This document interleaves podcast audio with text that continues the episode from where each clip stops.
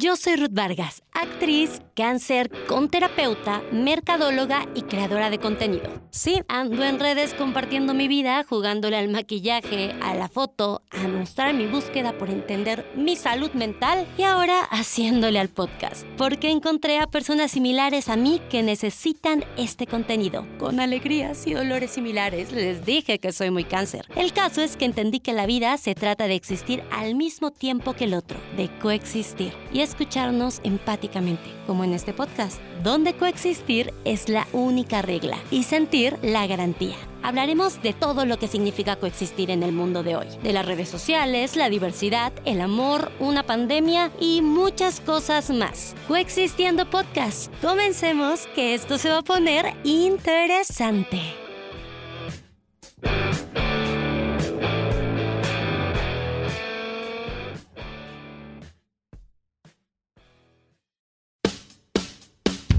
Coexistiendo Podcast, una radio que te hace sentir. Un lugar donde platicaremos de todo, cuestionándonos, deconstruyéndonos, pero sobre todo sintiendo. Realidad pura a través de historias divertidas y visitas de amigos coexistiendo para ti. Soy Ruth Vargas y te invito a coexistir conmigo.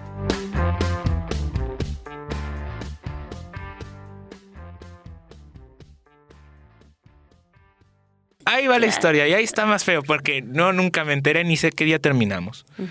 El chiste que me, me, llevan mi teléfono, lo desinfectan todo, me lo pasan y tenía yo muchos mensajes de ella preguntándome cómo estaba. Y yo lo único que le contesté es si le interesaba que hubiera estado ahí. Yo regresé el teléfono y se lo llevaron. Después de eso tuve muchos ataques de ansiedad en el hospital, un ataque de pánico y ya cuando salí del hospital no me podía yo mover. Lo mucho que pedía yo. Para pedir comida levantaba un dedo para pedir agua hacía yo con los dos dedos. Para ir al baño levantaba yo esto. Cuatro dedos. Cuatro dedos. Porque no podía yo hablar, no podía yo moverme. Dos días después de que salgo del hospital, ella me va a ver a mi casa. Ok.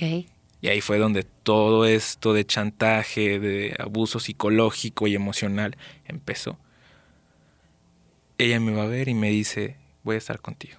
Procede a besarme en la frente y agarrarme de la mano. Mi familia estaba que se la estaban así, ¿cómo es que viene ahorita y cuando es interesante, lo Es interesante porque es muy interesante, o sea, justo en este tema de relaciones tóxicas, que tú entraste, o sea, traer un hombre es muy es interesante porque normalmente la relación tóxica lo vemos desde el lado de la mujer, ¿no? Y, y a veces también es, ahorita te escucho y digo, ¡Aso! ¡Qué coraje, ¿no? O sea, ¿por qué le da la mano y por qué le besa la frente? Y seguramente, lo, y luego digo, bueno, a mí me la han aplicado y muchas veces las, mis amigas, mis propias amigas me decían, Ay, qué lindo. Y yo les conté a mis amigos. Ay, te fue a ver. Yo les mandé mensaje a mis amigos en un grupo que tenemos de puros De puros datos. Oigan, me pasó esto. Ah, qué chido, que van a regresar y que no sé ¿Ves cómo romantizamos? O sea, cómo romantizamos y yo dije, el control. y yo todavía les escribía puras penas. Eso espero. Y medio mal escrito porque no podía yo ver bien el teléfono. Estaba yo así.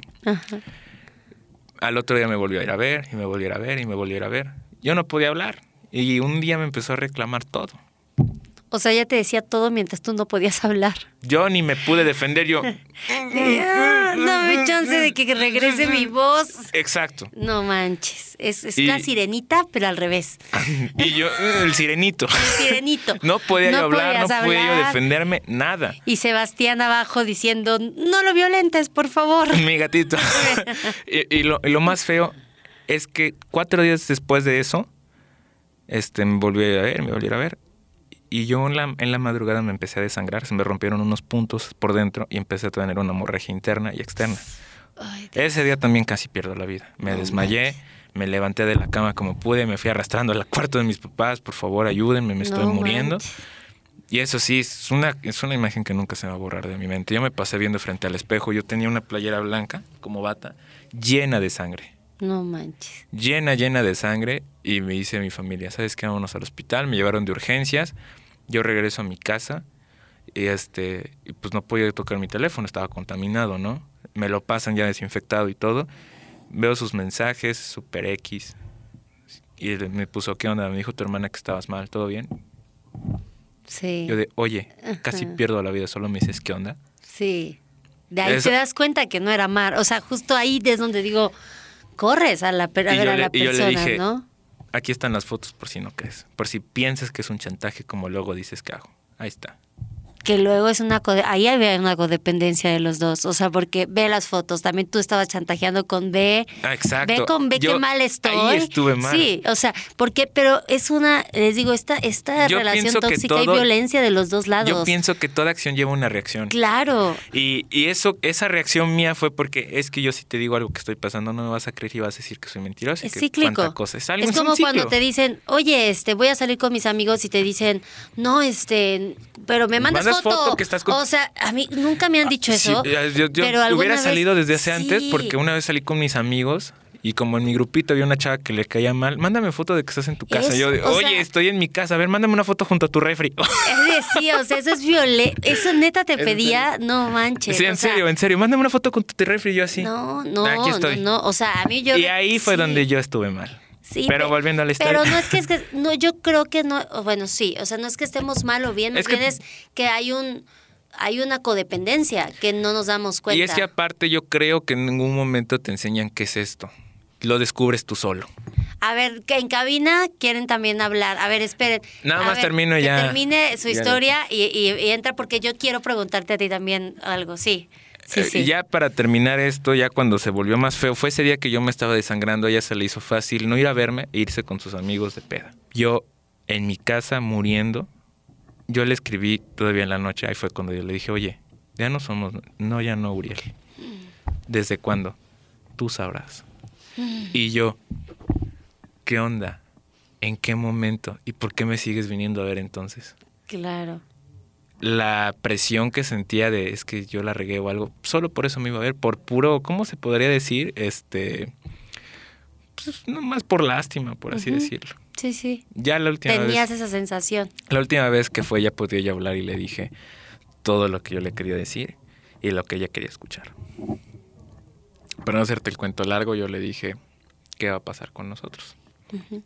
Me has traído de comer, me has hecho cartas, me has traído gelatinas, me, me hiciste dibujos, me hiciste de comer, le trajiste cosas a mi familia, me cuidaste unos días y ya, y ya me vas a decir adiós, ahora sí, después de que hayas estado conmigo, me has tratado súper bonito O sea, sí te trató bien un momento.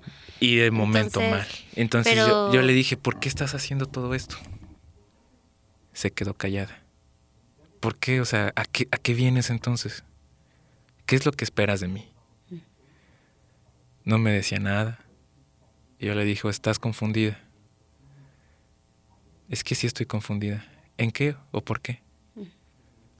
No, por nada. Por alguien más. o- Exactamente. Claro. Entonces yo le dije, mira, si tú querías simplemente ver si estaba yo vivo, un mensaje hubiese bastado y ya. Si estoy vivo, ahorita me estás viendo que salí bien. Y estaba yo hinchadísimo, parecía yo una pelota de la cara. Le dije, y si piensas que me voy a quedar así, no me voy a quedar así. Si esta es tu preocupación, no lo voy a estar así. Pero si algo te puedo decir es que no sé por qué estás viniendo a verme. Si lo único que quieres es pues burlarte de mí, tratándome bien para después dejarme. Porque me hablaba bonito y después me trataba horrible. Horrible. Hasta mi familia me decía, oye, ¿por qué te sigues dejando que venga? Sí, había esta dependencia y este juego de tratarte bien que pasa mucho con la gente cuando hay una relación tóxica o cuando tenemos una relación tóxica de que te tratan bien y luego te tratan mal y luego te, o sea, hay este juego de incluso sucede mucho que te, te descalifico, te digo algo y luego al otro día llego y te traigo algún regalo o llego y te hice sopa o te atendí y ya, todo está bien, ¿no? O sea, como que no se habla ni del tema. Y como terminaron en ese momento. Yo le dije, eh, eh, ahí fue cuando me empezó a manipular más. Ahí fue donde yo dije, "Ah, ya, no, no me di cuenta, me di cuenta ya hasta después. Oye, este, te vuelvo a ver, sí, este, me vas a ver tal día. Ah, ok. Ya la acompañé, con pu- las puras penas me podía parar. Adiós, te quiero mucho, te amo.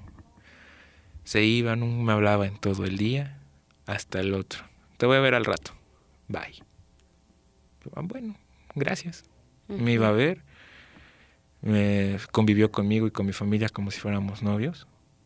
Y al otro, y al otro día me volvió a ir a ver y me empezó a tratar pésimo. Y después fue otra vez y me trató bien bonito. Y así estuvo varios días y hasta que yo le dije, bueno, ¿y qué va a pasar entonces? Ya me cansé de esto. Dime las cosas si son o no son. Y me dice, pues es que la verdad estoy confundida. ¿Por qué? ¿Por alguien más? Y me dice, sí, no, sí, no. Solita, solita cayó. Y dije, bueno, mira, no te preocupes. Si tienes otra persona, yo no pierdo nada, mejor quédate con él. Procedió a levantarse, darme un beso en la frente y se fue.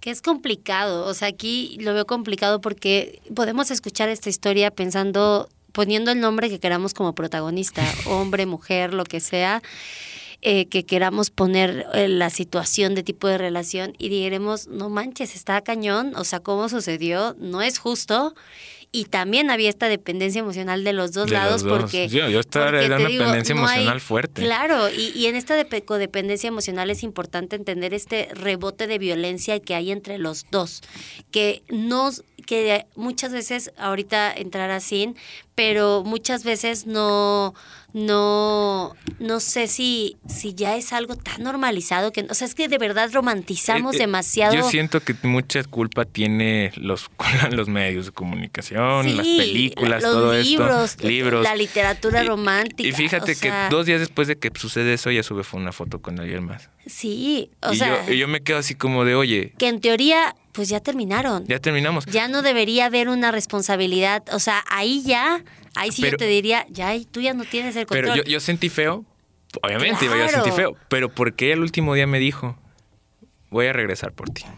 Se fue, me dio un beso y se fue. Chantaje, o sea. Y me chantajeó, yo me quedé así como de, ay, sí me quiere. Y, tú también te quedaste en una violentado de decir, ok, yo espero. Cuando, yo espero. cuando te estaban diciendo, a ver, ya hay alguien más y debería haber habido, obviamente, obviamente tú venías de una crisis y un choque existencial de, madre, estaba todo mal. Sí, no, obviamente estaba cayendo. No, en un mes me estaba yo... Ay, sí. De, en un mes estuve a punto de morirme dos veces y después, oye, ¿sabes qué? Ya tengo otra persona. Digo, bueno. Manches, no, creo no, que no, yo, ahí no. fue cuando dije, ahí fue cuando yo dije, creo que las cosas se hablan directamente. Claro. Dime las cosas, porque todo hubiera sido diferente. Totalmente. Si te hubiera dicho, quiero esto y quiero estar con otra persona cuando, es, cuando estuviste mal. Así estuvieras en el hospital, pero que te hubiera dicho, quiero estar con otra persona, Francisco. Ya no más, ¿no? Exacto. Bye. Y yo. Y hubiera dolido. Y hubiera, dolido, pero le hubiera dicho, montón. ¿sabes qué? Lo entiendo, gracias, bye. Como se lo dije ese día. Claro. ¿Sabes qué? Lo entiendo, gracias, bye. Pero ya no hubiera pasado todo este momento, pero justamente es porque romantizamos, te diré, ¿no? O sea, yo escucho y digo, seguramente romantiza esto del ir, de cuidarte, de que se vea que ella intentó todavía ser buena onda, o, o incluso al revés, ¿no? Si hubiera sido, si hubiera sido tú y hubiera pasado por ella y tú, tú hubieras hecho las sellas, las cosas, creo que muchas veces es por romantizar Las esta cosas, idea sí. de, de accionar, ¿no? Y, y fíjate que yo me di cuenta de algo. Y ahí fue lo que más me dolió. Ella pasó una vez una, una cosa similar. No se estaba muriendo, pero lo operaron de algo. La boca igual. Y yo estuve con ella. Todo el tiempo, todo momento. Y estábamos Claro. mal. Que ahí es otra cosa. También dentro de las relaciones tóxicas hay un tema muy importante que justo estuve leyendo y leyendo para llegar a una conclusión. A ver, ¿tú qué opinas? Dime, dime, dime. En el justamente el hecho de que tú dices, yo hice esto cuando tú ella estaba enferma, pero cuando yo estuve enfermo no. Muchas veces, yo sí creo, o sea, esto es personal, esperamos esperamos, que la que gente nosotros. haga lo mismo que nosotros, uno. Y dos, referimos cosas que no deberíamos referir. Claro. A veces referimos Porque cosas suena que incluso hasta porque chantaje. es chantaje, justamente ya se vuelve chantaje. Yo no puedo referir el amor que yo te doy como te doy amor si yo estoy enamorada de ti o si este- o si yo tengo una o eres parte de mi familia como yo doy amor no lo puedo referir, ¿no? O sea, por eso tan- tanta importancia la- el significado de amar, que aquí ya lo tengo, pero primero quiero que entre sin, a ver sin pre- prende ese micrófono y antes lo primero con ustedes. Cintia de nuestro otro podcast de feminismo que por favor escúchenlo. Ahí lo voy a dejar también en mi en mi Instagram para que vayan a escucharlo. Les dejo el link. Pero bueno Sin y Sergio que también anda por ahí. Quiero que cada uno me dé ya que escucharon la historia de Francisco ya que escucharon todo lo que hablamos de las relaciones tóxicas para ustedes qué es amar Gracias, gracias por ese, ese sonido tan, tan ideal. Va sin. Este tiene copyright. No, pero si son menos de 10 segundos, la armamos, hermano. Ya, Ya 11. córtelo. Ay, sí, córtalo. Ay, sí. Va mi sin. A ver, ¿Qué, ¿qué es es amar? amar? Ajá, para ti. Ay, pues yo, ah, o sea, ahorita yo de Cintia del 2022 no tiene un no tiene una definición exacta de lo que es, o sea, amar. Digo, he pasado, me ha pasado también tanto que pues ya ni sé qué es amar. Supongo que querer bonito, que todo sea recíproco, eh, obviamente que no haya ni violencia. Pero yo así eh, que tenga una definición de qué es amar, ahorita no lo tengo muy claro, pero no sé qué, qué opina aquí. A ver, Mi Sergio. estimado jefe. Patrón. ¿Qué tal amigos? ¿Cómo están? Qué gusto que me permitas participar en este podcast, mi apreciada Ruth. Bienvenido, Sergio. No, hombre, muchas gracias. La verdad es que muy contento también de compartirlo con, con Cintia y con Francisco, que también son colegas y que bueno, son grandes amigos. La verdad es que eh, es un tema que siempre va a dar mucho de qué hablar, ¿no? Siempre que hablamos de amor hay muchísimas variantes, muchos conceptos, pero sin duda alguna vamos a encontrar en todos estos que tiene que ver con con una sensación, con un sentimiento que, que brota naturalmente y que nos hace sentir en un estado en el que creemos poderlo todo, ¿no? Y que malamente hemos canalizado a, a hacerlo codependencia porque lo, lo determinamos a partir de cómo estoy Exacto. con una persona o cómo me siento en un determinado momento, ¿no? Y, y creo que ahí está el error, ¿no? Lamentablemente, como tú lo comentabas a lo largo de este podcast, que he puesto mucha atención, porque creo que todos hemos o nos sentimos identificados. eh, es correcto, mi estimado Pancho. He puesto atención. eh, obviamente tengo que estar aquí escuchando como operador, aunque no lo creas. No, si puso atención, si Sí, hasta música nos hecho, puso, está- nunca está- nos pone. De hecho, eh, aguardamos la llamada. eh, tenemos ahí en, en- en llamada, en espera, a Tania. Y bueno, pues no quisimos darle derecho de réplica porque sabíamos que iba a mentir todo lo de Pancho, pero Debería no- tener nombre- derecho de réplica. ser- Si A esa Voldemort, persona ser Voldemort. invitada. ser E- ese invitada. nombre está prohibido, chavo. Voldemort. Vamos a poner el de, invitado. el de, el de- el La persona que no debe ser de- nombrada. El sonido del delfín. Pero, bueno, pero ajá. pero bueno, Cuen, cuen. ya, ya me quitaron la inspiración, mi Ruth. No, no. Ya no me siento aquí como muy cómodo en el podcast. No, ven cómo, cómo coexistir es complicado, no me a mí, siento co- Yo hermanes. me siento que se coexistan conmigo chido ya aquí. No están Esta coexistencia chido. ya no está funcionando. No, ya esta coexistencia ya no está chida. Pero así es, mi Ruth. No se enoje, señor productor. Que nos escuchan, eh, es correcto. Creo que es un tema con el que todos nos sentimos identificados. Y, y bueno, hasta cierto punto, eh, ahora sí, concretamente, mi Ruth, lo que tú querías saber era qué pensábamos respecto al amor y, que, y que si pudiéramos darle algún Consejo. No, a- ¿Consejo? Pues ¿Consejo? sí, algún, o sea, pensando con su historia de vida, ¿no? Porque acá amar, por ejemplo, en Wikipedia, ya saben que siempre tan directo nos dice, amar es sentir amor por alguien o algo.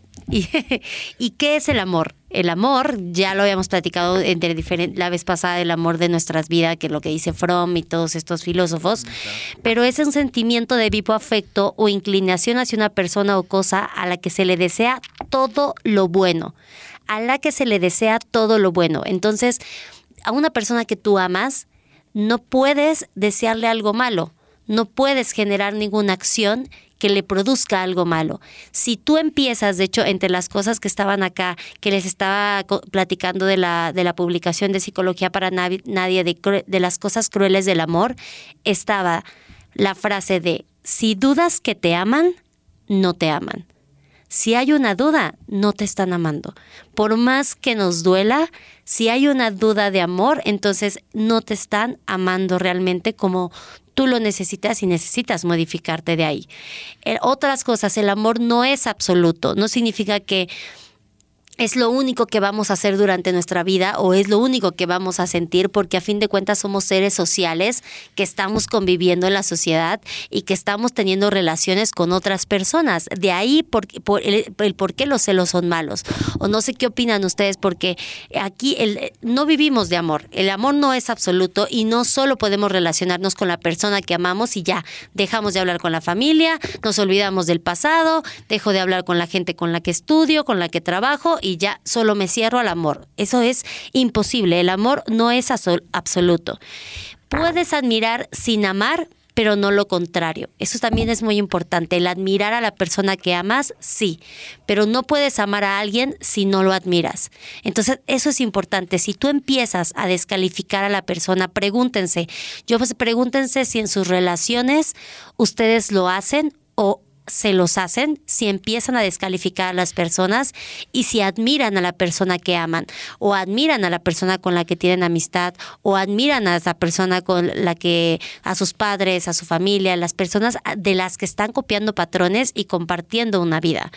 En tu caso, Sin, que has vivido tantas cosas del amor, y de la relación, ¿qué opinas para ti que es una relación tóxica y cuándo crees que empieza la toxicidad hablando del tema justamente de la violencia, de cómo primero lo aceptamos, lo normalizamos y luego lo justificamos, o sea, cómo hay esta línea, y luego de justificarlo, la aplicamos, ¿no? Aplicamos incluso la misma violencia para sobrevivir. Entonces, en tu caso, ¿qué, es, qué crees que sea una relación tóxica? Ay, Dios, mi mero mole. Tu este mero, es mi mero este mole. es, hermana, date. Aquí es. pues el, una relación tóxica, fí- fíjate que yo lo, lo toqué en un, en un chorro de sesiones con mi psicóloga y era, o sea, era complicado el, el yo haberme dado cuenta, no, es que sí estoy en una relación tóxica. Claro. Y, el- y se dice tóxico porque te hace daño realmente Claro. pero nos estamos dando, yo me di cuenta que el daño era mutuo. Sí. O sea, de alguna manera yo le hacía como que daño. Pero él también me hacía daño. O sea, todo, todo era re- recíproco, Era en- recíproco. en, ese aspecto.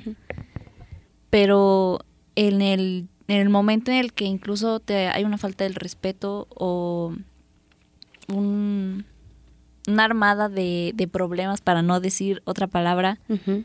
a un grado donde, donde, te, donde ya te está diciendo cosas fuera de lugar o que Ujú. te reclama cosas que ni siquiera van al caso, pues ya es...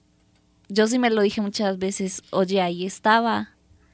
Y yo soy muy de regresar las cosas. Pues si, si me están haciendo algo, pues te lo regreso, porque pues, yo no me voy a quedar aquí. Supervivencia, ¿no? Exacto, o sea, la- alguna vez se lo dije a mi psicóloga, es que las veces cuando yo me empecé a sentir justamente culpable de que por qué me habían pues pegado ahora sí, este me, el vato me decía, es que tú, tú me hacías lo mismo. Y justamente le estaba leyendo un mensaje que el hombre me había escrito, es que tú me hacías lo mismo. Tratando de justificar eso. E Pero- invalidando tu, tu sensación de que te estaban acabando de descalificar y que era un problema violento, ¿no? Para hacer más pequeña la historia y decir, tú me hiciste lo mismo, ¿no? O sea, que suena muy básico. Exactamente. Y ahora, y ahora que ya, pues ya pasó pues un año, un año y pico de eso, pues sí digo, o sea, reaccioné por supervivencia, porque yo quería vivir, estaba sobreviviendo a eso. Y en algún momento en el, en el episodio dije, es que de aquí no salgo viva, si no, si no despierto no salgo viva, aquí me va a quedar. Gracias a Dios no pasó, como que ah, desperté, eh, pero yo ya me había dado cuenta antes, Antes. de que podía llegar a un extremo, ¿no? ¿Cuáles fueron esas señales que tú digas, a ver si nos están escuchando y ti- ven estas señales, atención, ¿no? O sea, sea cualquier tipo de relación, repito, véanla en sus relaciones amorosas, de amistad, de pareja, de este, de familia, sexuales, cualquier relación, a ver qué características eran las que te llamaban la atención. La, la primera creo que fue el que me, que me descalificaba por cómo se había dado nuestra relación. Para no hacer la historia tan larga, eh, pues un clavo no saca otro clavo, lo entendí. A la mala lo entendí, pero lo entendí. Y de alguna manera, pues rápido quieres deshacerte de la, de la, de la persona anterior, ¿no? O de la sensación de, la- soledad. pues, Exactamente. claramente. Entonces, pues, ¿qué va uno? Va, eh, cae uno en blandito. O sea, yo caí blandita porque ni siquiera sabía qué onda, solo porque era, es hermano de alguien que fue mi amigo. Entonces caí en blandito y dije, no, aquí no es pasa seguro, nada. no es pasa seguro". nada, lo conozco de toda la vida, que a veces, o sea, conocemos a las personas, pero cuando nos empezamos a relacionar de otra forma, vemos la realidad de las personas, ¿no? Exactamente. Entonces, eh, me descalificaba de cierta manera y yo decía, pues, no, hermano, yo no me voy a creer lo que tú me estás diciendo porque yo me conozco perfectamente. Yo sé que no soy así. Exacto. Pero ya después eh, tronábamos a cada rato. Ahí esa es otra señal de, güey, si están tronando a cada rato, o No sea, tienen que estar juntos, claro, O hay algo ahí. Hay algo ahí. Él me, me regresaba arrepentido. No, perdón, ya no lo voy a volver a hacer. Yo le atribuyo que mi autoestima y mi amor propio estaba muy bajo. No lo atribuyo, estaba muy bajo. Entonces yo como tenía arrastrando a la otra persona, pues se, se juntó todo, todas esas emociones, todos esos sentimientos. Y yo le decía, ay, sí, vamos a intentarlo, pero ya vamos a hacer las cosas bien. ¿no? Claro, tú todavía creían, o sea, Yo todavía creía. creías en eso, ese Sí. momento en el que te justificas a ti mismo, o sea, Exacto. esta ceguera, esta violencia ciega que decimos y que justificamos y es la más peligrosa en la sociedad porque es la masiva, es la que la mayoría vivimos y que decimos, no, no, no, esto se va a solucionar, esto es muy pequeñito, apenas vamos en los primeros 10 pasos del violentómetro, no está pasándose algo algo más difícil, o sea, todavía no llega a haber un contacto físico o sexual que no quiera, pero sí hay un contacto emocional que nos está degradando y nos está afectando, ¿no? Sí, y, y justamente, o sea, peleamos, terminamos, pero en las peleas para terminar, pues él me seguía diciendo cosas, me seguía insultando, me seguía descalificando. Entonces ahí empezaron a aumentar eh, como que las señales de que no te quiere, o sea, y si te quiere, pues está mal de la cabeza, que sí está mal de la cabeza, pero Que por Yo- eso hay que trabajar en la salud mental, Exactamente. no es algo mal. Sí. Y, y me decía cosas, vaya, horribles. Aquí no se pueden decir groserías, pero, Sí. o sea, sí me decía hasta lo- de lo que me iba a morir. ¿No? No, no se Vas a puede. tener que editar toda la parte de las groserías. Ah, sí. Exactamente. Ah, rayos. Entonces, ya hubo un momento donde me llegó a controlar que si salía o no con mis papás. Hasta con tus propios con- papás. Me o decía, sea, todavía me decía, a ver, quiero ver foto de dónde estás y que estén tus papás. Pues, ¿qué te pasa? O sea, Tus Sí. papás. ni siquiera Sí. mis papás me lo piden. porque no poder, Porque digo, es mi, o sea, ese- es mi ese- privacidad. A ¿no? partir de los 18 años ya eres un ser individual y maduro. Que me te- mantiene, que te pero- sí, claro. o O, sea, a partir de que... En que yo eso no lo diría escuchen de mis cuando papás. dejas de vivir en su casa. Porque no, a mí estando no me en la su casa, todavía. todo la aplica, es complicado porque tienes que seguir reglas Sí, de sí. repente, ¿no? Entonces, ahí hay una cosa compleja, pero, pero por lo menos a los die- antes de los 18 años, bueno, puedo entender que tu padre te diga, mándame una foto para saber si estás bien. Ah, bueno, ahí sí está Que los papás, ¿no? ahí sí, pero un novio no puede ser. O sea, es como, es lo que decíamos, esta forma de chantajear y de controlar que, oye, pues si estoy con mis amigos, ¿por qué no puedo decirle a la, a la persona que amo, voy con mis amigos y necesito un tiempo con mis amigos? Exacto. ¿No? Y ahí, no, es más, yo, yo sí iba a ver a un amigo, no, es que te lo estás comiendo, le vas a hacer eso, o sea, no, o sea, sí, o sea, para no decir otras cosas. Claro, claro. o Para sea, que estuvieras con él, era tu amigo, Sí, literal. y, eh, o sea, en, en esa relación hubo un exceso de desconfianza porque él, él cometió el error de decirme, es que yo a mi ex la cuerné como nueve meses. No manches. Pues ya desde ahí Entonces, desde ahí te das una digo, desconfianza desde el Ajá. inicio, ¿no? Entonces yo dije, pues, ¿qué hago aquí, no? Sí. Pero pues al Que se final... agradece la re- se agradece que haya intentado decirlo, Sí. comentarlo, No, pero Todavía me dijo, es que yo ya no soy así cual, o sea, hay cosas... O sea, más que bien te estaba cambian. avisando, como diciendo, mira, tú sabes para que cuando, porque también pasa muchas veces, o no sé si a ti te ha pasado, a mí me ha pasado que te dicen algo, como diciendo, yo te digo eso, pero contigo va a ser diferente, pero te lo están diciendo para que cuando pase, tú solita digas o solito digas, es que ya me había dicho Sí. y yo no hice nada, ¿no? Entonces, porque te lo reclaman, o sea, a mí me lo reclamaban, ¿no? O sea, ot- otra, no Antón, jamás fue con él, pero fue con otra persona el que me decía, pues es que yo te dije que era así, o sea, y incluso me dijeron, si quieres una relación conmigo, pues tienes que aguantar y tienes que cerrar Instagram y no puedes hablar con las personas, ¿no? Otra, las redes sociales. redes sociales. Me, me- una vez me dijo, yo tontamente me condicionó y creo que no lo cerré, absolutamente no lo cerré, lo, lo guardé en una carpeta oculta. Pero qué necesidad de estar Es haciendo que eso. cómo ¿no? para qué hacer eso, ya no es sano O porque que te entramos. el teléfono. Claro, que te revise el teléfono, que es algo muy normal en las relaciones Sí, y que yo veo que lo no entiendo, ¿no? o sea, para- es muy normalizado el hecho de que te revisen el teléfono, de tener de verdad el Instagram del otro. Me espanté hecho- cuando dijiste es muy normal. Y yo, ay Dios. No, no, no. Me refiero a que está muy normalizado. O sea, Sí, sí, no, sí, no, claro. que, no está bien. No, no no, está no bien. está nada bien, pero es muy. eh, Yo escucho a mis amigos, yo no tengo pareja en este momento, pero escucho a mis amigos y es muy normal que me digan, no es que se enojó, se enojó porque le di like a esta chava. A ver, o sea.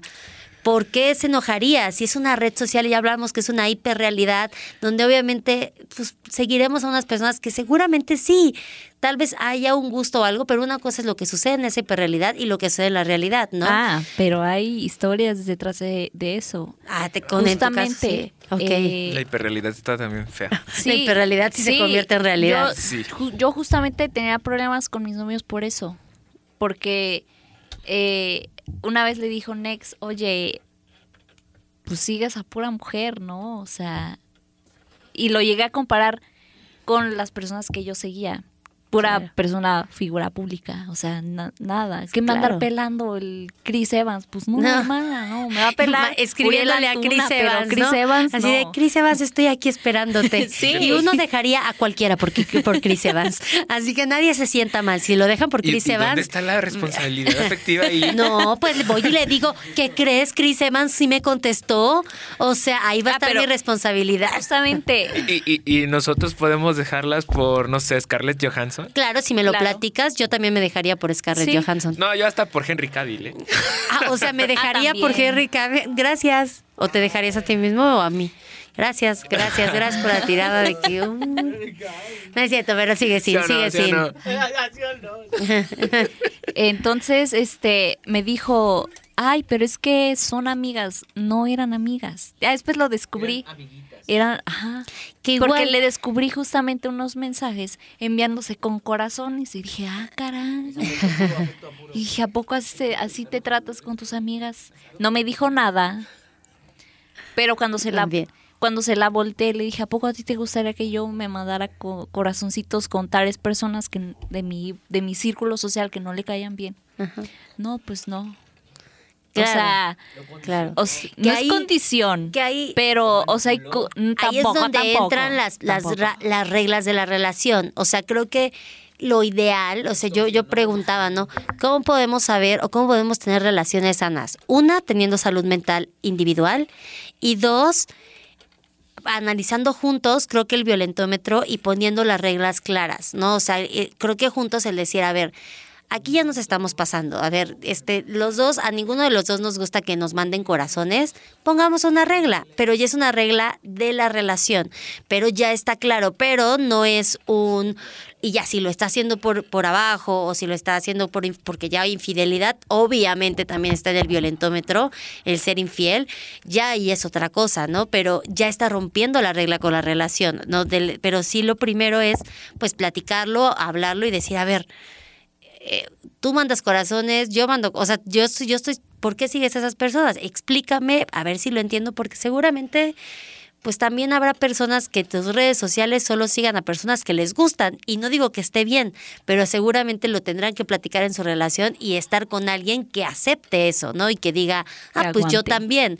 Y que, que lo acepte, porque seguramente habrá otra persona que diga, oye, yo también sigo a personas que me gustan, pero yo nunca voy a andar con esas personas, ¿no? O sea, nada más lo sigo porque pues me gustan las fotos, o me gusta lo que sube, o me gusta cómo se ve. Es como comprar una revista. Ahora es muy difícil con las redes sociales porque justo platicábamos antes, nuestras grandes competencias entre nosotros mismos eran que las actrices de televisión, que lo que sale en la portada de la revista, la de Netflix, lo que tú quieras, o el de Netflix, ¿no? O sea, él o ella, sea persona, no importa el género. Y, pero ahora sí estamos compitiendo con nuestro mismo grupo social, porque en redes sociales aparecen súper guau, con filtros, con grandes fotos, con todo, y de repente perdemos esta conciencia de decir, a ver, le está dando like dentro de una hiperrealidad. y cuánta, cuánta importancia tiene para cada persona, porque puede ser que para nosotras sea algo importante, pero igual puede ser que para otras personas digan, pues a mí no me importa a quién le dé like, a mí lo que me importa es que de verdad me conteste los mensajes a tiempo porque tengo un trauma y quiero saber que esté bien, ¿no? Entonces puede haber este equilibrio no tanto de aceptar, sino de encontrar. Yo nunca he creído en las medias naranjas, pero Yo sí, en- tampoco. no, o sea, ya no, no, ya puede. no creo en el amor, es más. Maestra, ¿puedo Sí, participar? Es más, Claro. ya no creo en el amor. Yo, yo quiero agregar algo que me ha pasado con muchos amigos, compañeras, eh, gente conocida o personas que luego me encuentro, Ajá. que luego pierden eh, un sentido de la realidad. O sea, que piensan que esa hiperrealidad que es Instagram o Facebook también es real. Entonces se comportan de una, de una manera eh, en Facebook, en Instagram y en personas se comportan de otra manera. Eh, o sea, lo- luego actúan como si no tuvieran novio, si no tuvieran novia. Y me ha Ah, pasado sí, que he salido con chicas. Este, oye, pero es que, oye, sí tengo novio, pero oye, no sabía que tenías novio. Ah, es que no me gusta subir nada con él. Pero publicas cosas que estás soltera. entonces, entonces ahí es como de, también esa hiperrealidad debe de tener un peso Claro, es importante. En la, en la relación. Porque también tengo, te- te- tengo, tengo mi novio, tengo mi pareja. Oye, amor, o oye, bebé, o fulanita. Hola, bebé. ¿Cómo Que has cada estado? quien tiene su...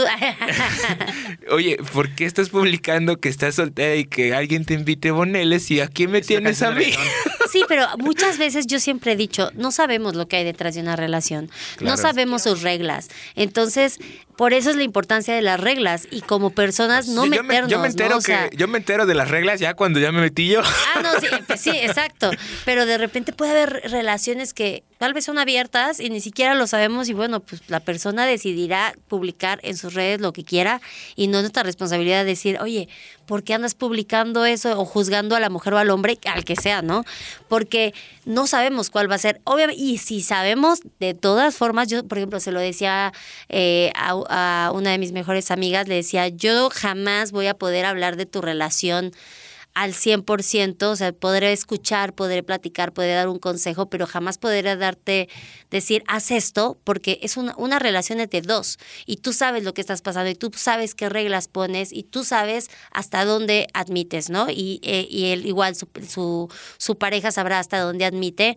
eh, y también para eso está el violentómetro, para saber, oye, qué cosas son porque también una relación de pareja te lleva este, estas confrontaciones, vas creciendo juntos, te va llevando a otras cosas. El- la primera etapa de celos, obviamente, es de, a ver, hablemos cómo vamos a vivir esto de los celos, porque es normal, es instintivo, pero si ya pasa una y otra vez y nos transgrede, es cuando entonces ahí hay que modificar y, o huir de ahí, porque hay un momento en el que también puede ser ya peligroso. Incluso en el violentómetro hay un, hay, está por colores y el color eh, está en, perdón, en azul cuando ya es pide ayuda. Necesitas ayuda y protégete porque estás en peligro. Francisco quiere decir algo. Ay, sí. Una, una pregunta, maestra. Ay, Sergio. Ok. Una pregunta. Ajá. Este, entonces, bueno, no sé si me está surgiendo esta duda a raíz de todo lo que está diciendo Cintia y tú. Ajá. Eh, cuando, por ejemplo, salgo con una chica y esa chica, yo estoy sabiendo que yo soy el cuerno, que está, le está siendo infiel conmigo, pero me entero después, ¿sería responsabilidad social? O cómo se puede decir si le digo, ¿sabes qué? Esto no va conmigo, mejor le digo a tu chico que este, estás haciendo mal esto. O, o qué podría yo hacer en ese sentido? Pues primero hablar con ella. O sea, yo creo que con quien tienes la relación es con ella, no con él. El que te, sí, tú estás dentro de, yo lo que haría es primero hablar con ella y decirle, oye, pues me enteré de esto, ¿qué onda? No se me hace buen plan. Habla con tu chico, porque, porque creo que sí, a nivel dices, oye, pues, pues por responsabilidad social avísale al chico. Bueno, tú no te estás metiendo en una relación Exacto, más allá. o sea, yo- Entonces yo diría, hablar con ¿qué ella onda? y hacerle entender, el decir, oye, no estoy de acuerdo, no está, o, o qué onda, hay una, hay reglas ahí que tal vez no sé, tienen relación abierta, me quieres contar o por qué es que te veniste conmigo, también sugerirle, oye, ¿será que estás huyendo de la relación? Si no, mejor termínalo y yo no quiero entrar al juego o yo sí quiero entrar al juego, No, ¿no? no, no, o sea, depende cada quien, dependiendo la respuesta que te dé. Capaz si te dice, bueno, es, es relación abierta y dice, sí quiero entrar al juego, ¿no? Tú, Sergio, ¿qué querías decir? Eh, yo me quedé un poquito atrás, mi Ruth, donde precisamente creo que Pancho había comentado algo de lo de la hiperrealidad, precisamente lo de Facebook, lo que pasa en Facebook, Instagram y todas las redes sociales y en la vida real, ¿no? Y ciertamente eh, doy entendimiento y lugar a la opinión que tú estás eh, comentando al respecto, pero fíjate que también hay, hay algo importante que yo creo que en todo ser humano debe existir, que es congruencia, ¿no? Correcto. Entonces, creo que una imagen que se maneja en la realidad y en la hiperrealidad de forma distinta, sí llega a confundir y efectivamente sí te va a dar desconfianza estar con una persona así, ¿no? Correcto. ¿Por qué? Porque siento que todo va a basarse precisamente en el tema de em, la confianza, poniendo límites, eh, precisamente poniendo ciertas reglas o políticas en la relación. Pareciera un poquito risorio a veces cuando vemos en las novelas coreanas y demás donde ya las relaciones se manejan por contrato, ¿no? Sí. Y, y la verdad es que está muy funcional. Claro, porque ¿No? sabes realmente Es lo que está pasando Así en es. tu relación. Y, y te pones de acuerdo con la persona desde un principio, mira, las reglas del juego van a ser así, que te gusta, que no te gusta, eh, cuando pase esto, qué vamos a hacer o cómo va a proceder. Y creo que la palabra escrita no se borra, ¿no? Y, y bajo ese sustento o esa cláusula opera la relación. Y curiosamente es donde tenemos también inclusive menos índice de divorcios, ¿no? Curiosamente por esto. Entonces yo inclusive en lo personal creo que gran parte de las fallas como persona en una relación que he tenido es eso, no poner límites desde un principio y por eso a veces ya cuando las cosas están tan complejas ya no puedes establecerlos porque ya sobrepasaron los mismos, ¿no? Entonces, pero sí soy empático con lo que comenta Pancho de que de repente sí es complicado lidiar con una persona que en la realidad se muestra de algún modo y en la y en la hiperrealidad, si así lo mencionamos o como lo estás tipificando aquí, eh, tiene otras otras formas de expresarse, ¿no? Sí, debe haber congruencia. Exactamente, tanto la misma forma en la que pone sus fotos, los mensajes que emiten las mismas. ¿Por qué? Porque estarás de acuerdo, mi Ruth, tú que estás en este mundo de las redes sociales, que así como te perciben las redes sociales, creen lamentablemente que eres en lo personal. Sí, hoy las redes sociales es una parte de presenta, es una carta de es. presentación. O sea, lo primero que cuando conoces a una persona es cuál es tu Insta, cuál es tu Face, cuál Así es es, tu TikTok. correcto. Fíjate, yo lamentablemente, ya lo comparto acá en lo personal, tuve conflictos con una exnovia donde a ella le gustaba pu- publicar fotografías donde estuviera como tomando, ¿no? Entonces yo le decía, cada vez que quería sacarme foto, me decía, "Ay, a ver la foto, y yo quitaba las, las botellas o hacía como alusión a no, y me decía, ¿y por qué?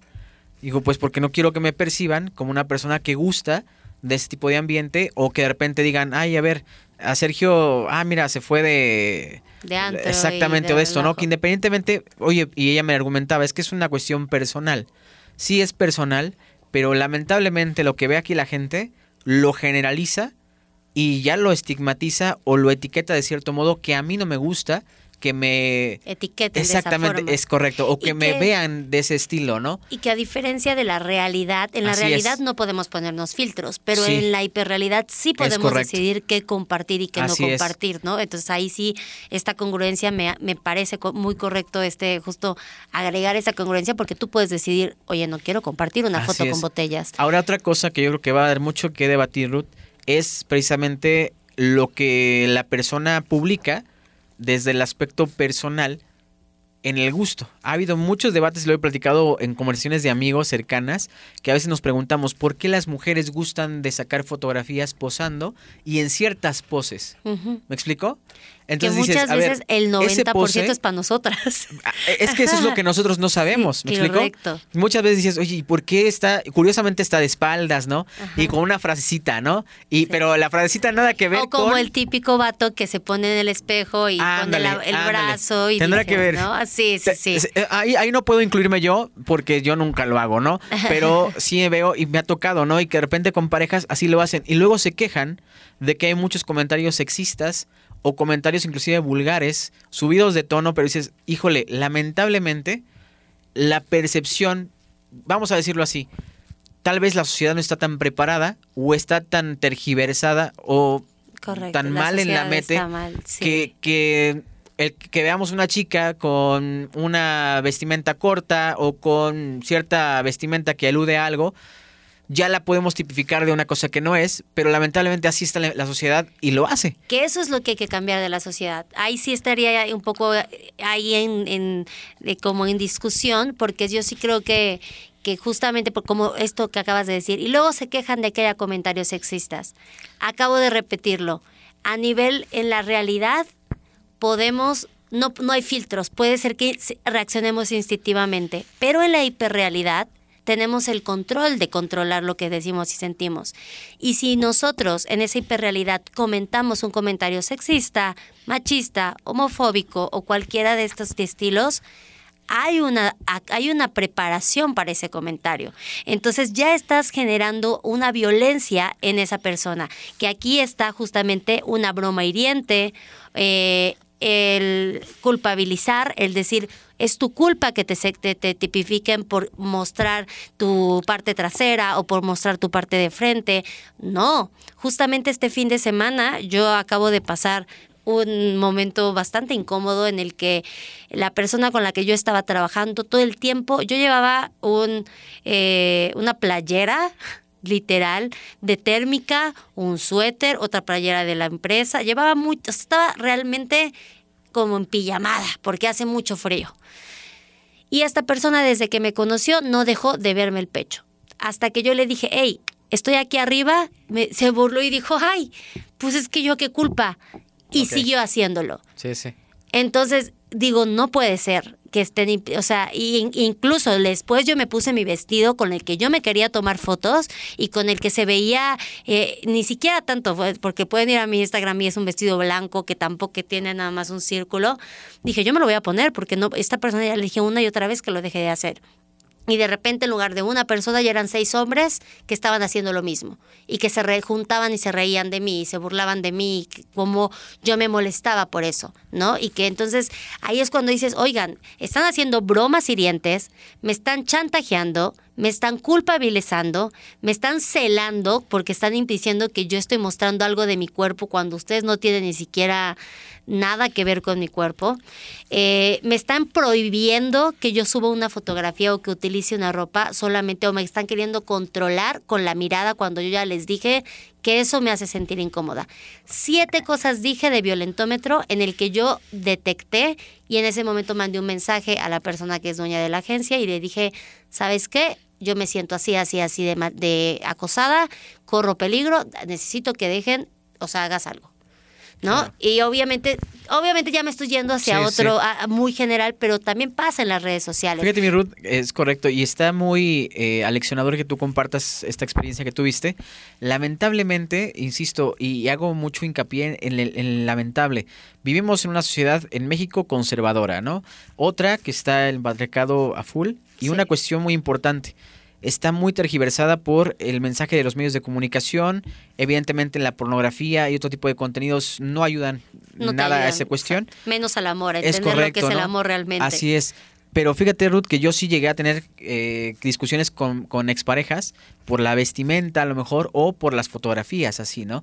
Porque fíjate que no lo ves tanto por el tema de, de un celo enfermo, sino más bien porque automáticamente tienes un sinfín de sujetos haciendo comentarios y que también tú en algún momento, inclusive en la calle, tienes ese conflicto. Claro. ¿No? Porque tienes que, así como tú tuviste la desafortunada experiencia con estas personas poco educadas y evidentemente con poca capacidad de entendimiento para lo que están haciendo, como hombres la pasamos al doble de incómodos porque tenemos no solamente que ver por ti, sino que también tenemos que ver qué onda con el sujeto para hacerle entender que entienda. Claro, ahí, entonces ahí, nosotros queremos evitarnos como el conflicto. Ustedes se quieren evitar el conflicto, yo lo entiendo, pero créeme que no te la pasas el doble de incómodo porque no te están viendo a ti.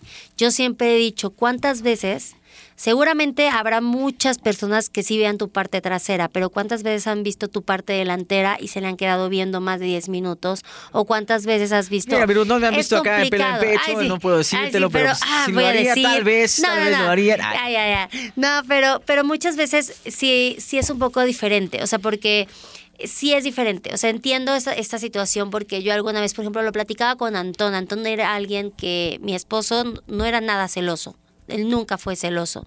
Eh, y, e incluso yo, yo, era, yo, yo soy actriz, ¿no? Yo muchas veces hacía, era de, pues tenía que besar a alguien en una obra y él estaba de músico y yo le decía, oye, voy a besar a alguien en una obra, ¿todo bien? No, no pues estás trabajando, ¿no? Y en la obra, pues tengo que mostrar tal cosa, pues estás trabajando y es tu pasión, es lo que haces. Ahora, ahí tiene así mucho le dijo que ver. Así le dijo un amigo albañil a su esposa que iba a dar un beso en la obra y tuvo problemas. Es que depende Tuvo qué obra. Ahí hay que ver, depende la obra, la definición de obra teatral. ah, sí. Es una dramatización donde todo lo que sucede. Ay, sí. No, no, no, sí, pero se pasaste. No, pero sí, o sea, justo creo que ahí tiene que ver mucho con con el autoanalizarnos, ¿no? O sea, y yo creo que muchas veces ya para ir dando conclusión también al capítulo, creo que muchas veces cuando vivimos este tipo de relaciones donde tú dices, yo tuve una novia, ¿no? Donde a mí me causaba conflicto, bueno, Sí. te causaba conflicto. Sí, sí. Hoy en día que ya vemos el violencia, yo tuve novios donde incluso llegué a, a también a querer controlar o prohibir, porque me daban celos tal persona y le decían, no, a ver, es que esto, y me hablaban y me explicaban, ¿no? A mí algo que me incomodaba mucho, Ruth, era que precisamente derivado de estas poses o estas fotos que tenía, tenía muchísimos mensajes, inclusive desconocidos, ¿no? Claro. Y lo que no me gustaba era de que la persona no ponía límites en las conversaciones, ¿me explico? Eh, eso para un hombre, yo creo que para Y cualquiera para es, una es mujer. incómodo. Ah, Exacto. O sea, para, o Para un para hombre o una, mujer, ¿no? una relación homosexual. Es correcto, o sea, no importa. es muy incómodo que de repente no te no, no veas que de tu pareja exista esa esa predisposición de decir, mira, ¿sabes qué? Ok, gracias por el comentario o lo que sea. A veces era más fácil bloquear, así de sencillo, no bloqueas o dejas en visto. Pero sencillamente había ocasiones en las que yo veía que no entraba en el juego, pero como que nunca ponía un límite, oye, ya basta, ¿no? O sabes qué, estoy en una relación o no me interesa. Y eso a mí sí me podía mucho, porque yo sí tenía esa conversación de ella, como que, oye, si esto lo haces en la, como estamos tipificando, en esta hiperrealidad, Realidad, en la realidad, que que espero. haces, claro. Exactamente, ¿no? Que ahí es lo mismo que platicábamos con Francisco. Realmente el problema no es la fotografía. El problema Es no persona. es realmente que no estamos asumiendo La que responsabilidad la afectiva. responsabilidad de la, la responsabilidad afectiva de decir, oye, pues es que la verdad no me siento tan completa con tal persona y estoy esperando que alguien más me hable bonito, estoy Claro. buscando otra cosa y no tengo la capacidad de decírtelo, ¿no? U otra cosa, mi Ruth, que también yo pude ver en esta persona también es que a veces lo que le pasaba era que entraba como en un shock. Si, por ejemplo, una persona en la calle le hablaba, Claro. ella en vez de mostrarse a lo mejor con cierta autoridad o con esa, ese esa limitante, tal vez como hay mujeres que sí lo pueden expresar, ella no. Pero te quedas ella titubeaba, exactamente, ella titubeaba o- Claro. o, ganaba nervio o no sabía qué hacer, ¿no? Entonces, inclusive pasó un caso que yo creo que está por demás comentar, pero eso se- también se da muchísimo y es lamentable, que figuras de autoridad en instituciones Claro. eh, quieran abusar de ello, ¿no? Y que hagan alusión a comentarios y demás, y la misma persona tampoco sabe qué onda. A mí no, me pasó, a mí ¿no? es claro. Le, hablé- le dije, a ver, si te habla por teléfono y te dice que es otra cosa fuera o ajena a lo institucional o a la formación, ¿qué pasará? No, y pues a, a, ver. veces también la presión de que es alguien importante te hace no Sí, sí. saber cómo reaccionar, que yo les contaba, me pasó en el trabajo que a mí me acabaron acosando y yo acabé pues, pues, poniendo demanda eh, porque literal era la presión de que yo no sabía cómo, o sea, ponía límites, pero había un poder sobre mí que era de, pues es una persona que está arriba de mí y que toda gente le va a hacer más caso a esa persona, entonces Claro. da, da un miedo de, te quedas en shock, o sea, incluso yo que soy alguien acá, que según muy enérgica, feminista y todo, me he quedado en shock cada vez que tengo un encuentro de estos, ¿no? Creo que será, mi Ruth, importante como área de oportunidad, eh, algo y escalable en, en- en este podcast tan bonito que tienes, Gracias. es el insertar en algún momento a lo mejor la posibilidad de darle respuesta en el siguiente capítulo tal vez, Claro. o, o orientación a través de otros canales de comunicación que estén complementando el mismo, eh, una resolución, ¿no? De qué hacer en ese tipo de casos, ¿no? Claro. ¿Qué pasa si de repente en tu trabajo, tú como alumna en una escuela, o tú de repente en la calle recibes este tipo de acoso tan directo, ¿no? Donde inclusive te tocan o te, hola, y es que quería hablarte y, híjole, ¿hasta dónde está permitido que la persona rompa ese espacio personal y pueda tener ese atrevimiento, ¿no? Que muchas veces podrán verlo como, ay, es que era su única oportunidad y valía el atrevimiento, pero otras veces más puede ser hasta traumante, ¿no? Claro, estás transgrediendo a la persona. Yo Es creo que sí. Hoy yo creo que vamos, el día que salga el capítulo, o sea, hoy Sí, sí. nos vemos a las 9 de la noche en mi Instagram todos Ah, y nos enlazamos bien, para seguir platicando. Yo la creo verdad te que felicito sí, los por cuatro, el los mejor cuatro. capítulo que has tenido, Ruth. Te lo- Te, Gracias. felicito muy bien. Este Gracias, gracias. capítulo ha sido el mejor. No lo digo porque que salgo yo, pero no, pero sí, pero antes de cerrar, yo creo que una de las cosas importantes que, que hay mucho que hablar, entonces nos vemos a las 9 de la noche en mi Instagram para ahí hacer un en vivo los GPI. cuatro. Ahí estamos los cuatro, ¿eh? Pre- Ya nos comprometimos que sí, claro, claro. para hablar de ex. Exacto, tóxicos, esa- ¿no? ahí hablar a todo, ahí ya, ahí sí se pueden decir, ahí, ahí se puede decir todo. Pero lo imp- Ah, ándale, ah, dice aquí. Hasta los enlazamos a ellos. Exactamente, Ay, estaba- sí, hasta porque se van a aceptar chismosos solicitudes. ahí. Pues hasta mejor para irlos educando. Pero justamente eh, una de las cosas que quiero dejar como aprendizaje y que, que también para que pase cada uno eh, será qué hacer. O sea, qué hacer cuando estamos porque realmente los que nos, se dan cuenta de que estamos en una relación tóxica es la gente que está alrededor de nosotros.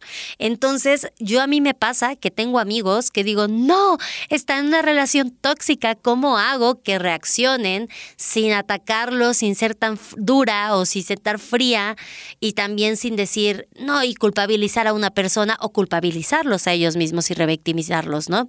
Y creo que una de las respuestas que me dieron entre varias cosas que estuve investigando fue, muestra el violentómetro.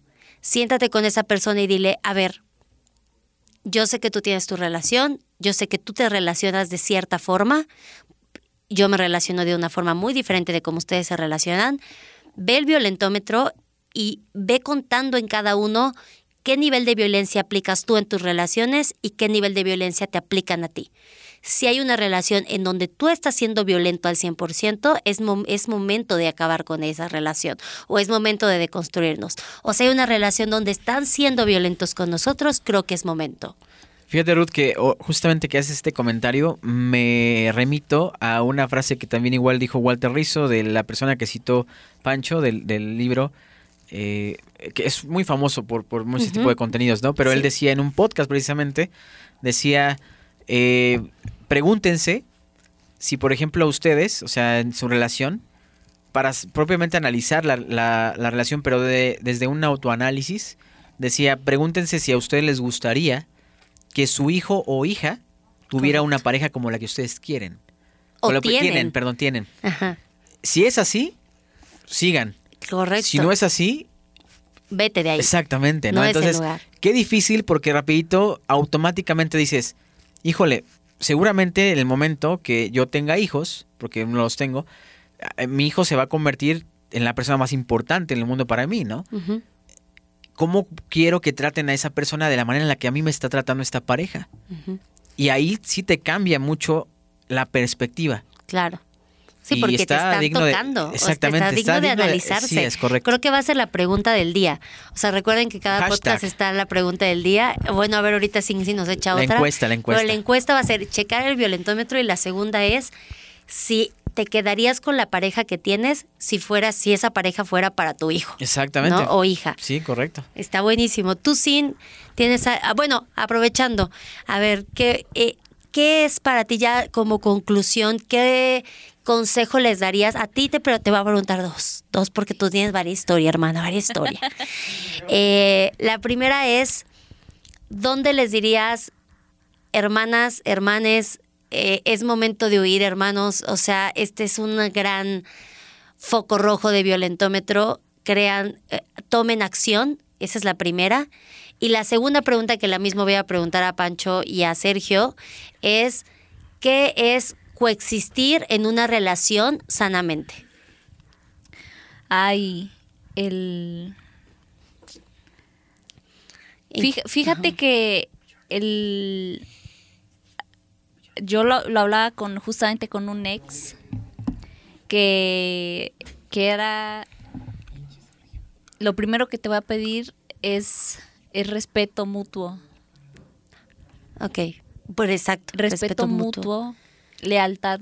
Para mí la lealtad es, es, es cr- creo que el primer valor que debe, que debe tener una relación, la Cualquier lealtad. tipo, correcto.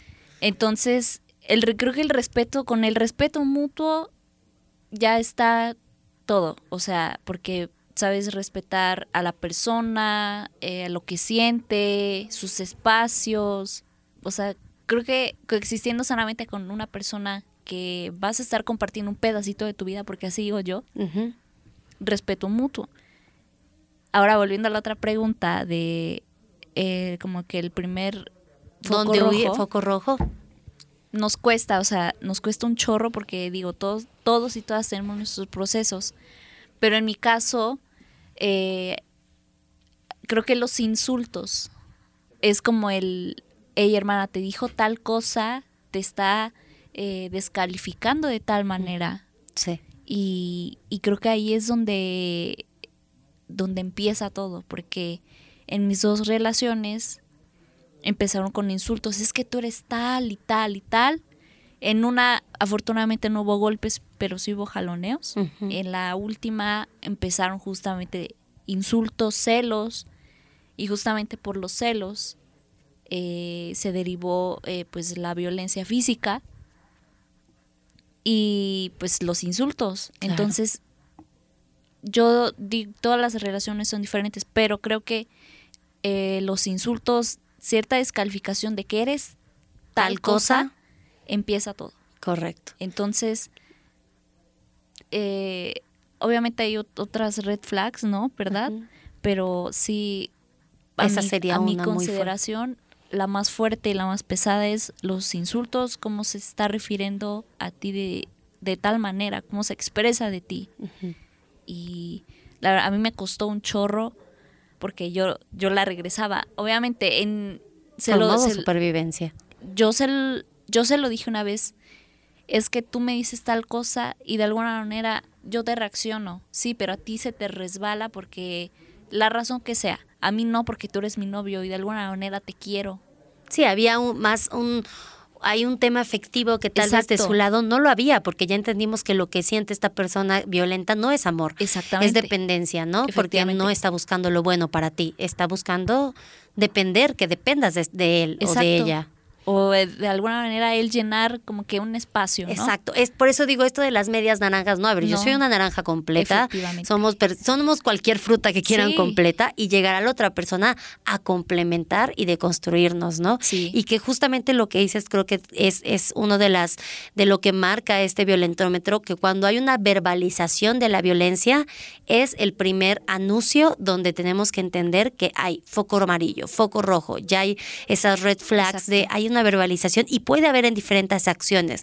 Recordamos que esta verbalización o esta acción puede ser emocional, atacando el lado emocional, también atacando el lado físico y sobre todo también a veces el tema sexual y, y económicamente, que Exacto, muchas veces sí. hay, hay personas que dicen, no, es que yo de- no puedo dejar a esta persona porque dependo de, de esta persona económicamente y no me ha dejado trabajar durante tantos años, ¿no? Sí, Entonces, otra cosa, Ahí ¿no? es El- otra. el no te deja trabajar, porque no te va a dejar trabajar, es una persona Libre, sana, sana. este, sabes hacer las cosas, lo quieres Individual. hacer, adelante. Pero bueno, eso, eso ya, ya me tocará a mí en mi Eh, podcast. no, y a las no- eh, exacto, exacto, Entonces, con ahí les por favor vayan Por al, pod al podcast de Sin.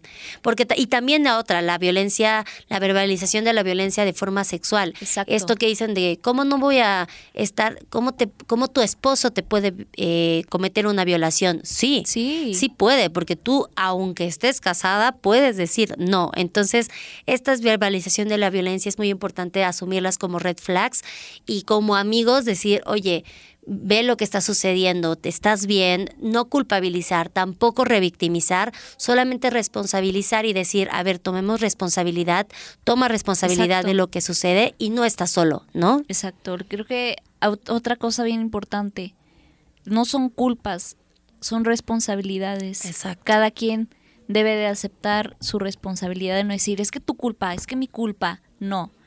Mi responsabilidad, yo soy responsable de tal cosa y esa persona fue responsable, de tal cosa. Exacto. Y cada, exacto. Efectivamente. Aplausos. Aplausos. Y como ella lo dijo en el podcast, pues que estuvo con nosotros de invitada, cada persona o cada víctima tiene su proceso. Tiene su proceso. Entonces habrá un momento en el que ali- nos vamos a, vamos a encontrar ese momento de verbalizar, de entender cómo, cómo para poder verbalizar lo que vivimos si fue una relación tóxica, ¿no? Muchas es. gracias, mi Gracias a ti, Ruth. Gracias y nos vemos a las nueve de la noche en el Claro en que vivo. sí, hay que nos vean los exes. Hay que nos vean los triunfando como exes siempre. triunfanding, triunfanding. y terminando con Pancho, dos cosas. Para ti, ¿qué es Dígame, coexistir? Que es la primera pregunta, que sí- la pregunta básica, ¿qué Ok, es coexistir? coexistir. Y la segunda, ¿cómo es tener una coexistencia sana en una relación amorosa? ¿O cómo sería para ti ya con es- todo esto que platicamos? Híjole, primero que nada, está, Acá. está este, no fue el de Ah, allá. sí, ok. Este, Ese fue- ruido fue el micrófono, hermanes. Eh, fue algo, pues muy bonito, terapéutico, la verdad, terapéutico. ¿Sí, sí me escucho? Sí, sí te escuchas. Ok. Eh, fue muy terapéutico, la verdad, estuvo Van muy... a pasar dejando su cuota al final. Este, esta fue una terapia en grupo, Una así, terapia de no grupo. planeada. Este, sí, ¿cuánto le debo, doctora? Pero creo que coexistir sería, eh, de mi punto de vista, de una persona, y se lo es externo a las personas que estén escuchando este programa, si sientes algo en tu mente que no está bien, pensamientos negativos o cosas que nunca habías pensado en tu vida, o estás teniendo lapsos eh, mentales que te están haciendo sentir mal, que no te sientes como tú eres siempre, así acude a terapia. Muchas veces sigue, sigue estando mal visto, es un estigma que hay que erradicar, pero que desgraciadamente hay que luchar contra eso. Eh, yo soy una persona que tiene depresión y ansiedad eh, diagnosticado por un psiquiatra. Eh, tomo un medicamento. ¿Y por qué digo esto? Es decir, pues, me vale la vida de este cabrón. Pero No, pues para es que empatizar y hay que decir, empatizar es y decir. es normal. Es normal. Bueno, no es normal. No, es normal ir a terapia. Es normal ir a Es terapia. normal ir a terapia. Y es normal que también tener estas descompensaciones. Sí, claro. Bueno, en mi caso tengo, fal- tengo falta de, de, de serotonina. Yo también, de hierro, de Eso, serotonina. ya me mejor. No, yo tengo como 40 pero, cosas. Pero, este, hay muchas, no todas las personas somos perfectas. Eso hay que dejarlo bien en claro. Así que si sientes algo extraño en tu cabeza, y como dice mi papá, la diferencia la hacemos uno mismo. Y eso tiene razón, eso siempre se lo voy a agradecer a él. Siempre me ha dicho, aunque vengas de una familia muy problemática, o que sea así o así, o sea tu círculo social, la diferencia lo hace uno mismo. Claro. Y eso sí es cierto. Y con ayuda es mejor. O sea, Y con un ayuda profesional. es mejor, con ayuda profesional, porque en muchas ocasiones nuestro criterio puede estar mal y Correcto. nosotros podemos pensar que estamos bien. Entonces, acudan a terapia. Eso es mi. Ese es, y- es- es un mejor, conse- el, mejor, consejo. Sí. Aunque mucha gente diga, ay, es que siempre me dicen lo mismo. ¿Qué quieres que te diga? Si te hace falta, date. Y encuentren al terapeuta correcto. No se queden con el primero porque ah, y tristemente es la salud muy mental aquí. Y que no sé qué. Sí. Pues entonces búscale. Sí, hay que buscar Y si, cómo. no te, y si no te alcanza, porque en ocasiones acudir a terapia luego no Es caro no es muy barato y, y- y mucho menos cuando ya tienes que consumir algún medicamento. Pues Entonces hay que buscar la alternativa de o trabajar más o pues buscar una ayuda pues gubernamental que De también la hay. hecho, yo les voy a dejar en el Instagram, les voy a dejar una liga de una asociación privada que apoya a temas en temas de salud mental y que son muy económicas las citas, van desde 30 pesos, entonces y que son con profesionales de la salud realmente buenos. Ahí se los dejo en mi Instagram pues, también. pues creo que coexistir yo pues de hecho mencioné todo esto de la depresión y la ansiedad y ataques de pánico Se porque- eso, hermane. Somos Pero- uno mismo. ¿A qué quería decir esto? Que pues hay que coexistir con nuestros pensamientos. Eso es lo que más le puedo decir. Hay que coexistir con nuestra forma de pensar, de vivir y Con nosotros mismos. con nosotros mismos. Esa es mi, mi, mi, este, forma de decir que así entiendo la, la, la palabra de coexistir. Hay que coexistir día a día y sentirnos bien. Y si no te sientes bien un día, no te preocupes, el, el mundo no se, te- no se te va a acabar porque hoy te sientes mal. Exacto. Pues muchas gracias Francisco por acompañarme en este capítulo. Gracias también a Sin y a Sergio Gaona que estuvieron en la cabina. Nos vemos a las 9 de la noche en el Instagram para seguir platicando de todo esto. Porque Por cierto, está bien chido su suéter. Ojalá y suba una foto porque está bien Voy a- chistoso. ahorita, ahorita nos vamos a tomar una foto dos y van a ver mi suéter de Navidad. ¿Y se que mueven estoy- las Se bolitas? mueven. No, es que es la nieve, es, que la nieve del digo, flamingo. Así quiero uno. No, amigas, ya saben que yo, mis looks siempre son, son este, un poco excéntricos y únicos. Entonces, subiré una foto de cómo estoy vestida hoy con ellos y nos vemos a las 9 de la noche en el en vivo para platicar un poquito más de este tema que es relaciones tóxicas, cómo coexistir sanamente. Les subo por ahí el violentómetro, les dejamos estas preguntas, chequen el violentómetro, chequenlo con sus relaciones humanas y chequen por ahí si la persona con la que están quisieran que esa persona estuviera con ese futuro hijo o con su madre o con su padre o con su hermano. Pues nada, muchas gracias por venir, gracias a los tres Y pues recuerden que en este podcast de Coexistiendo, la única regla es coexistir y la garantía sentir. Así que muchas gracias. Yo soy Ruth Vargas y nos vemos en el siguiente capítulo, ahora sí con nuestra invitada Regina de Luz de Lunar, donde hablaremos de mitos y realidades de coexistir desde la personalidad, el aprendizaje de vida e incluso los horóscopos. Bye. Coexistiendo Podcast es una producción de Ruth Vargas para Radio Universidad de Jalapa. Radio